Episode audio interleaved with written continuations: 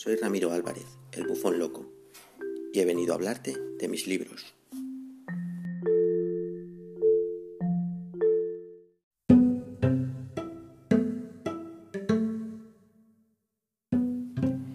Bienvenidos un día más a estos pensamientos de un bufón loco. Como en el anterior episodio terminé la novela corta mía eh, Esperanza de ciencia ficción, en la que ya he, he subido el audiolibro, sea, todos los capítulos completos, eh, hoy voy a cambiar de tónica y voy a leer un libro de poemas, no, el libro completo, sino una parte de él.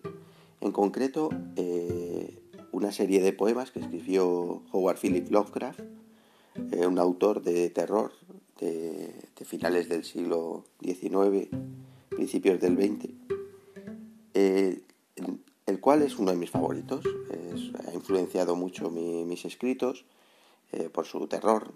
Hay muchos que lo tachan de, de infantil de su manera, pero no se le puede quitar el mérito de haber influenciado muchísimo la literatura a partir del siglo XX y del siglo XXI, los videojuegos. Eh, al final, eh, un autor que murió sin apenas conocimiento ha llegado a, ser algo muy grande.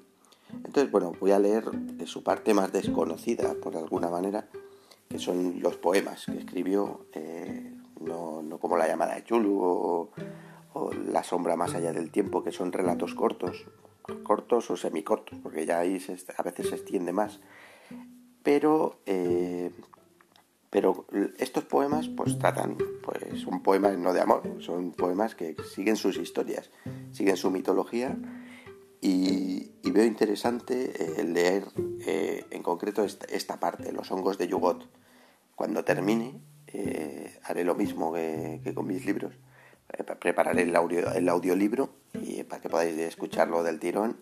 Eh, no, es muy largo, no sé si hay unos 30, estoy aquí ahora ojeando el libro y debe haber pues 30 y 36 partes. Tiene, que eso ocupan una paginilla cada uno en un libro pequeñito, lo tengo de un libro de bolsillo de la editorial Valdemar. Me encanta esa editorial por, su, por cómo ha rescatado cantidad de, de, historias y autores de, de, gótico, de terror, que de otra manera sería más difícil conseguir. Además, hay ediciones realmente interesantes. Y ya sin más, eh, voy a finalizo mi charla y voy a empezar a leer. Espero que os guste.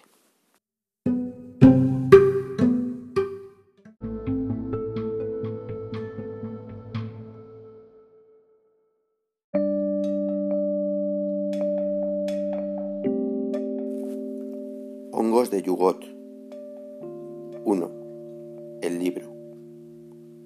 El lugar era oscuro y polvoriento, rincón perdido en un laberinto de viejas callejuelas junto a los muelles, que olían a cosas extrañas traídas de ultramar, entre curiosos jirones de niebla que el viento del oeste dispersaba.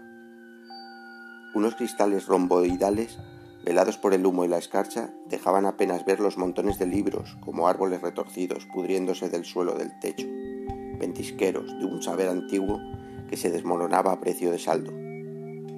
Entré, hechizado, y de un montón cubierto de telarañas cogí el volumen más a mano y lo ojeé al azar, temblando al leer raras palabras que parecían guardar algún secreto, monstruoso para quien lo descubriera.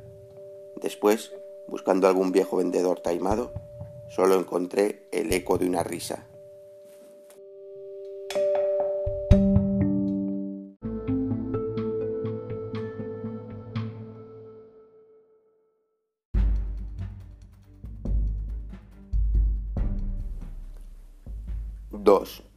Persecución. Llevaba el libro apretado bajo el abrigo, escondiéndole como podía en semejante lugar, mientras apretaba el paso por las viejas calles del puerto volviendo con recelo la cabeza cada instante. Ventanas sombrías y furtivas de tambaleantes casas de ladrillo espiaban extrañamente mi paso apresurado, y a pesar de lo que cobijaban, ansié violentamente una visión redentora de puro cielo azul. Nadie me había visto cogerlo, y, sin embargo, una risa hueca seguía resonando en mi aturdida cabeza, dejándome adivinar que mundos nocturnos de maldad acechaban en aquel volumen que había codiciado. El camino se me hacía extraño, los muros demenciales, y a mi espalda, en la distancia, se oían pasos invisibles.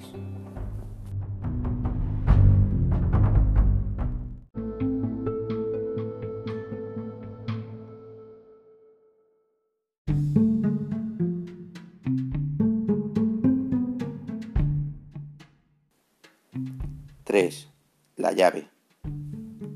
No sé qué vericuetos en la desolación de aquellas extrañas callejuelas portuarias me llevaron a casa, pero en mi porche temblé, lívido con la prisa, por entrar y echar el cerrojo a la pesada puerta. Tenía el libro que indicaba la vía secreta para atravesar el vacío y las pantallas suspendidas en el espacio que mantienen a raya a los mundos sin dimensiones y confinan a los eones perdidos en su propio dominio.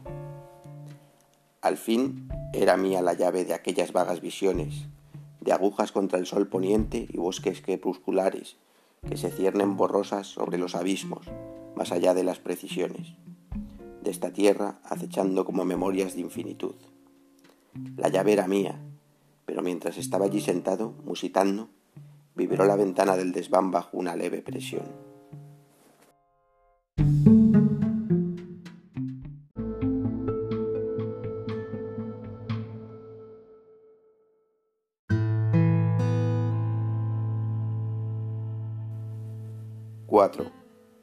Reconocimiento. Había vuelto el día en que de niño vi, una sola vez, aquella hondonada cubierta de viejos robles grises por la bruma que sube del suelo y envuelve y ahoga las formas abortadas que la locura ha profanado. Volví a verlo, la hierba tupida y salvaje, ciñendo un altar cuyos signos tallados invocan a aquel que no tiene nombre, hacia quien ascienden mil humaredas, eones emanados, desde altas torres impuras. Vi el cuerpo tendido sobre aquella piedra húmeda y supe que aquellas cosas celebrantes no eran hombres. Supe que aquel extraño mundo gris no era el mío, sino el de Yugot, más allá de los abismos estelares. Y entonces el cuerpo me lanzó un grito de agonía, y supe demasiado tarde que era yo.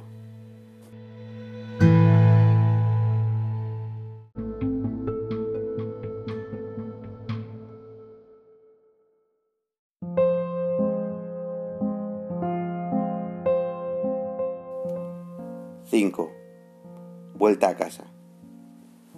El demonio dijo que me llevaría a casa, a la tierra lívida y sombría que recordaba vagamente, como un lugar elevado con escaleras y terrazas, rodeadas de balaustradas de mármol que peinan los vientos del cielo. Mientras muchas millas más abajo, a la orilla de un mar, se extiende un laberinto de torres y torres y cúpulas superpuestas. Una vez más, me dijo, volvería a quedar embelesado ante aquellas viejas colinas y oiría el lejano rumor de la espuma. Todo esto prometió, y por las puertas del ocaso me arrastró a través de lagos de llamas lamientes y tronos de oro rojo de dioses sin nombre, que gritan de miedo ante un destino ominoso.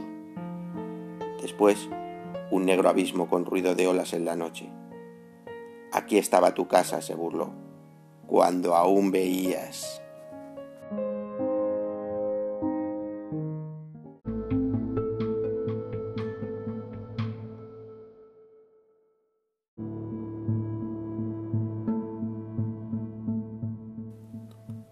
6.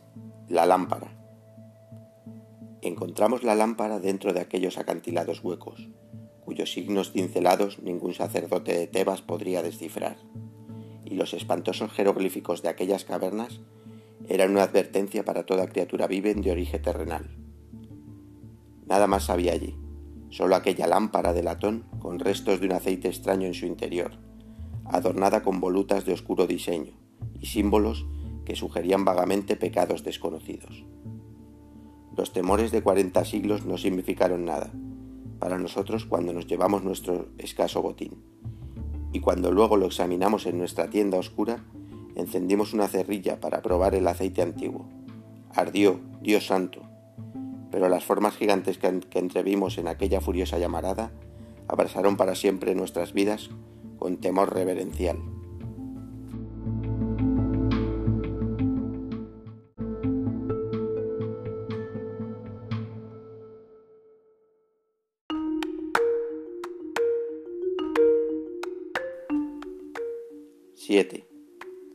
Colina de Zamán. La gran colina se alzaba junto al viejo pueblo, una mole contra el final de la calle mayor. Verde, alta y boscosa, dominaba sombríamente el campanario del recodo de la carretera. Doscientos años antes corrían rumores sobre lo que ocurría en aquella ladera evitada por el hombre. Historias de ciervos o pájaros extrañamente mutilados, o de niños perdidos cuyos padres habían abandonado toda esperanza. Un día, el cartero no encontró el pueblo donde solía y nadie volvió a ver a sus habitantes ni sus casas. La gente venía de Aylesbury y se quedaba mirando, pero todos decían al cartero que a buen seguro estaba loco por contar que había alcanzado a ver los ojos glotones de la gran colina y sus fauces abiertas de par en par.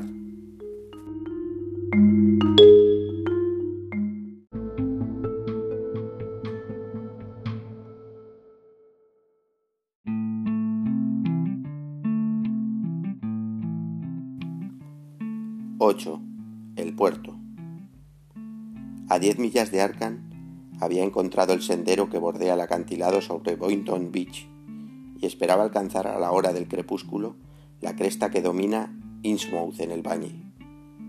Hacia alta mar se aleja una vela, blanca como los duros años de vientos antiguos podían blanquear, pero que me pareció un presagio adverso e indecible. Por eso no agité la mano ni le dije adiós. Veleros zarpando de Ismouth, ecos de famas antiguas, de épocas muertas hace tiempo, pero ahora se acerca una noche demasiado rápida y he llegado a la cumbre desde la que tantas veces oté la ciudad lejana. Agujas y tejados siguen allí, pero mirad, las tinieblas se abaten sobre las lóbregas callejuelas, más oscuras que la tumba.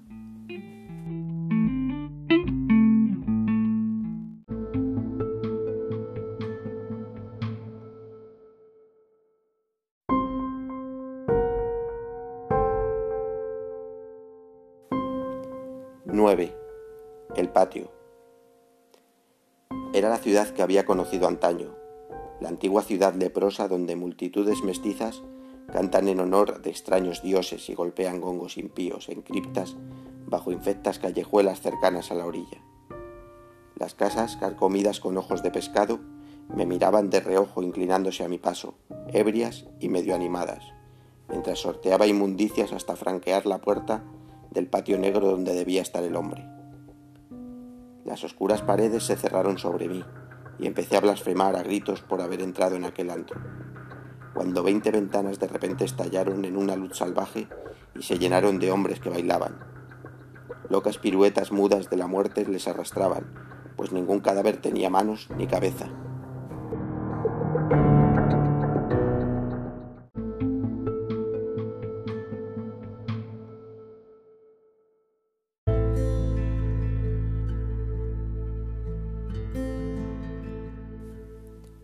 10.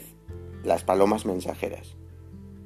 Me llevaron a los barrios bajos, donde un mal viscoso pandeaba las descarnadas paredes de ladrillo y una hedionda multitud de caras torcidas mandaba mensajes por guiños a extraños dioses y diablos.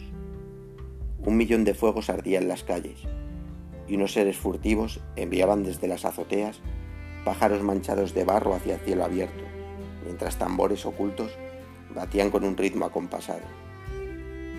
Sabía que aquellos fuegos anunciaban cosas monstruosas y que aquellas aves del espacio habían estado en el exterior. Adivinaba hacia qué criptas de oscuros planetas habían volado y lo que traían de Gotog bajo las alas. Los otros reían, hasta que se quedaron repentinamente mudos al vislumbrar lo que llevaba uno de los pájaros en su pico maldito.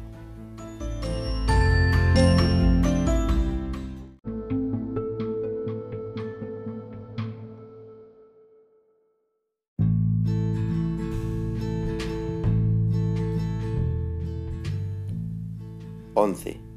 El pozo. El granjero Seth Arwood tenía más de 80 años cuando intentó ahondar aquel profundo pozo junto a su puerta, con la sola ayuda de Ebb para cavar y perforar.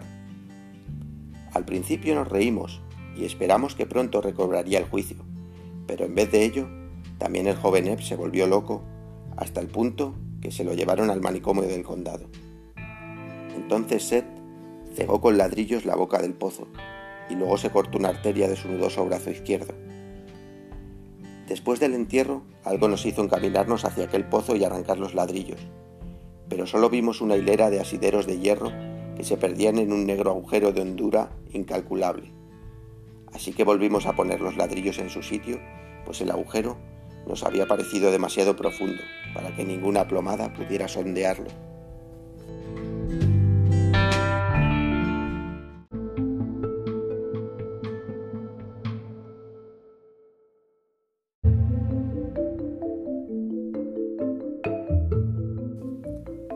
12. El aullador. Me dijeron que no fuese por el sendero de Brick Hill, que había sido antaño la carretera de Zoar, pues Goody Watkins, ahorcado en 1704, había dejado allí algún vástago monstruoso. Pero cuando desobedecí y tuve ante mí la quinta cubierta de hiedra junto a la gran ladera rocosa, no pensé en olmos ni en sogas de cáñamo, sino que me pregunté por qué la casa parecía aún tan nueva. Me había detenido a contemplar el crepúsculo y oía débiles aullidos que parecían venir del piso superior, cuando la hiedra que cubría los cristales dejó pasar un rayo de sol poniente cogió por sorpresa al aullador. Llegué a verlo y huí frenéticamente de aquel lugar y de aquella criatura con cuatro patas y rostro humano.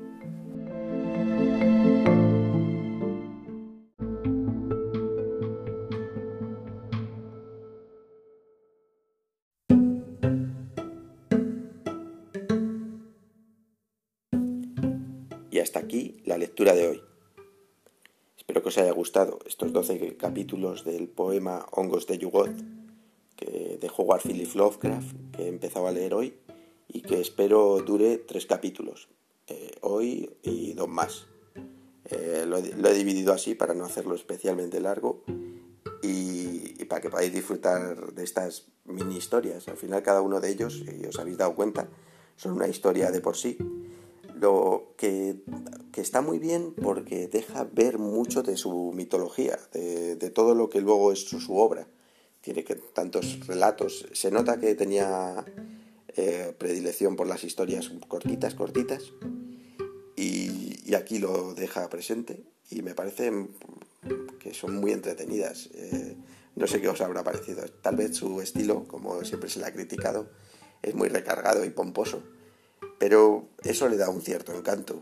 Da igual que esté de una manera u otra, el caso es que se entiende y, entra dentro de todos los tópicos del gótico, de, eh, lo que él mismo creó, del horror estelar, y, hace que, sea amena su lectura. Así que espero que os haya gustado y el próximo episodio eh, leeré unos poquitos más. Hasta el próximo.